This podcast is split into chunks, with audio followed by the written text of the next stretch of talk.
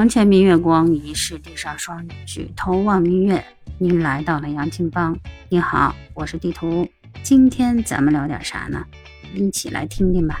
今天呢，我们来讲一奇葩的事儿哈。说有一外国男的，这女朋友呢跟他分手了。这男的呢伤心欲绝，备受打击。没让他想到呢，是人家女朋友说了：“我喜欢的人不是你啊，我喜欢的是你兄弟。”从此以后呢。他就不再相信爱情了，整天呢一个人独来独往，身边呢只有一个小母猪陪伴自己。久而久之呢，这只小猪也长大了，长成了大母猪。也不知道是这男的单身已经三年啊，看母猪都赛貂蝉了，还是因为他的女朋友太伤他的心了。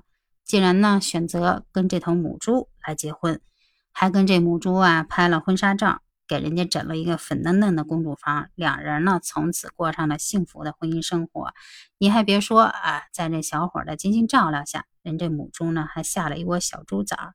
这窝小猪崽呢，个个呢呆萌可爱啊。你要说这小猪崽的生母啊，咱就知道那肯定是这母猪呗。那人这小猪崽的生父呢，咱就不知道了。这已经超出了我的认知范围。这个故事告诉我们什么呀？就说说失恋啊，并不可怕啊。失恋的话呢，可能你也以后从此不用再吵架，不用买包、买钻戒、买化妆品啊，不吃醋也不计较啊。